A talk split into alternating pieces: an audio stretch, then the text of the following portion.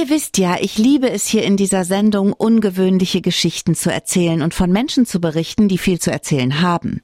So ein Mensch ist Annabel Wimmer Barkic. Sie ist Schamanin und wie sie dazu wurde, erzählt sie uns heute. Liebe Frau Wimmer Barkic, ich freue mich sehr, dass Sie bei mir sind. Ich freue mich auch sehr. Vielen Dank.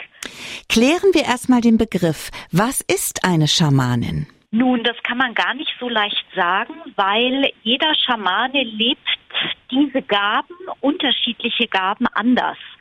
Aber ich kann eben für mich sprechen und ich würde sagen, für mich ist wichtig, den Mensch in seiner Ganzheit zu sehen und zu erkennen. Das heißt also in seiner Seele, in seinem Energiesystem, aber auch geistig. Mhm. In den Zusammenhang, die einen Menschen wirklich ausmachen. Wo trifft man denn Schamanen? Also ich persönlich habe noch nie einen getroffen. Oder man hat mir nicht gesagt, dass ich gerade mit einem spreche. Aber wo trifft man Menschen wie Sie? Also in Europa eigentlich gar nicht mehr. Und ähm, da bin ich sicherlich eine große Ausnahme. Die Schamanen, die es heute noch gibt, die finden wir an den Rändern der Welt in indigenen Kulturen, wo sich dieses Wissen noch erhalten hat. Und wie arbeitet ein Schamane? Was genau machen Sie? Die Menschen, kommen, kommen aus unterschiedlichen Gründen. Also sowohl mit seelischen Themen wie auch mit körperlichen Problemen. Manchmal auch einfach, weil ihre Entwicklung blockiert und sie eben wissen wollen, was ist vielleicht ihr höherer Sinn und Zweck andere haben die Sehnsucht, mehr in ihre Kraft zu kommen. Und das ist ganz unterschiedlich. Und ich habe also Klienten von frisch geboren bis 97 Jahre alt. Mhm. Und so ist auch die Range. Und wenn man dann äh, mit einem Schamanen arbeitet, über welche Rituale läuft das? Ich habe mal gelesen, dass Feuer ein ganz wichtiges Element ist. Ja, also bei mir ist es so, dass ich äh, vor allen Dingen erstmal für die Seele und das Bewusstsein gucke und den Energiekörper. Rituale kommen dann, wenn sozusagen größere Dinge geheilt werden wollen oder auch größere Zusammenhänge hergestellt werden wollen. Und ich arbeite ja hier in Bayern auch in einer Klinik einmal die Woche und da geht es eigentlich um den Energiekörper. Das bedeutet die Verbindung der Seele zum Körper und körperliche Probleme, aber auch die Verbindung vom Geist, also wie wir denken, unsere mentalen Muster und der Einfluss unseres Geistes auf die Seele. Ein Schamane, habe ich gelesen, ist eine Person, die zwischen den Welten wandert. Stimmt das, Frau Wimmer-Barkic? Ja, das stimmt. Das ist sogar genau auf den Punkt gebracht.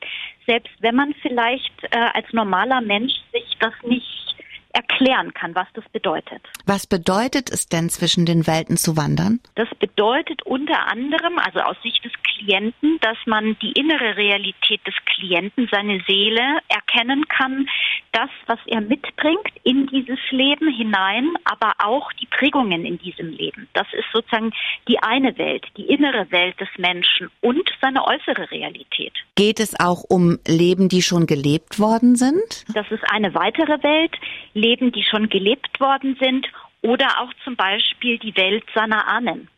Also das spielt auch eine Rolle. Es gibt unterschiedliche Welten, die sozusagen mit uns verbunden sind als Mensch und in inneren Bildern Teil unserer Realität sind. Und der Schamane erkennt diese Zusammenhänge, um einen Weg der Heilung zu unterstützen, einen Weg des Bewusstseins oder der Entwicklung. Wie war das denn bei Ihnen? Was war für Sie der Auslöser, nach Grönland zu gehen und als Schamanin initiiert zu werden? Ich hatte ein Nahtoderlebnis und ähm, bin dann natürlich zurückgekommen und es war ein so markanter Einschnitt, dass ich festgestellt habe, man kann eigentlich mit dieser Erfahrung nicht mehr so ganz normal weiterleben. Und mir war klar, ich möchte mein Leben verändern. Ich muss an das, was mich wirklich interessiert, an meine Sehnsucht, an meine Kraft, an meine Wünsche herankommen. Und so habe ich gesucht und dann habe ich eine Einladung bekommen von einem grönländischen Schamanen, mit ihm durch die Arktis zu reisen.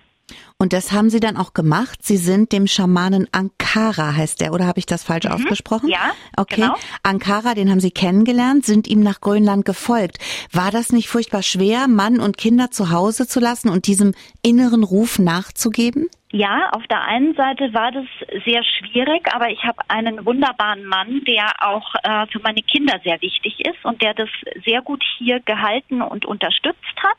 Und so konnte ich freien Herzens gehen und es war wirklich auch mir eine Herzensangelegenheit. Es war nicht einfach ein Abenteuer oder ein oberflächlicher Spleen, sondern ich hatte das Gefühl, vielleicht finde ich auf dieser Reise Antworten, die mich schon lange umgetrieben haben. Im schamanischen Konzept hat alles seinen Platz. Es gibt Krafttiere und Gesänge und Trommeln und viele andere Zeremonien.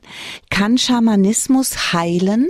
Ja, Schamanismus hat eine tief heilende Wirkung, gerade auch in unserer Kultur, aber insgesamt.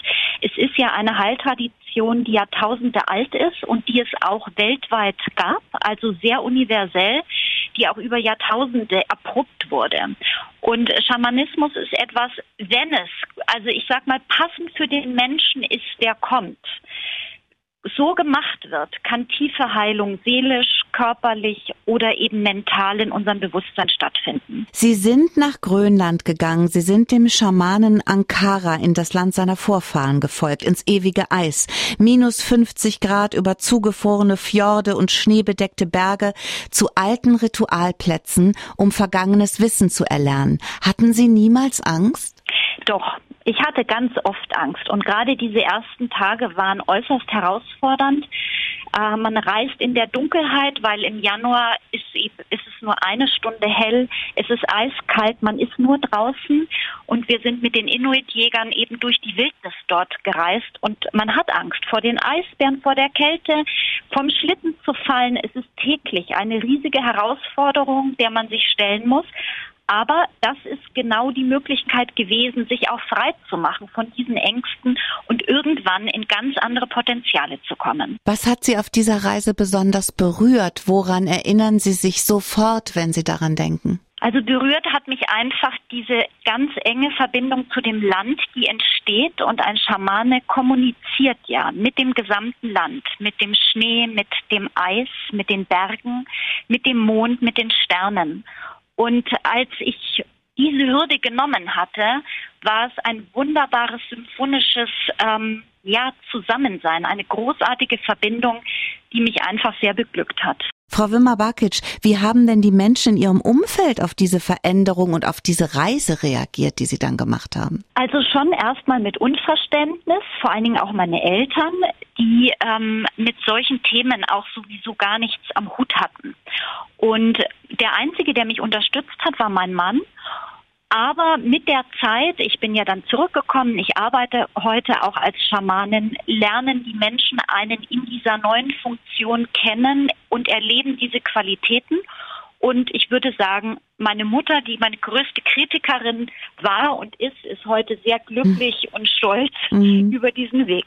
Wie lange war die Reise? Es waren eigentlich nur zwei Wochen, mhm. also gar nicht so lang. Aber diese zwei Wochen, die haben mein Leben einfach total verändert.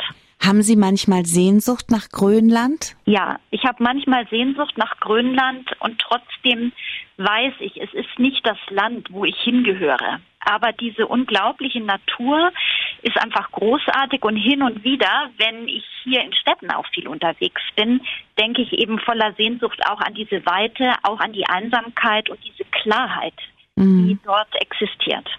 Wie leben und arbeiten Sie heute? Ich lebe und arbeite in Prien am Chiemsee zwischen München und Salzburg und bin aber auch international unterwegs. Ich gebe Seminare, ich gebe Heilsitzungen, ich arbeite einmal in der Woche in einer Klinik am Tegernsee, die weltweit zum vierten Mal den Preis für das beste Klinikkonzept gewonnen hat. Mhm. Und ich würde sagen, ich bin sehr eingespannt.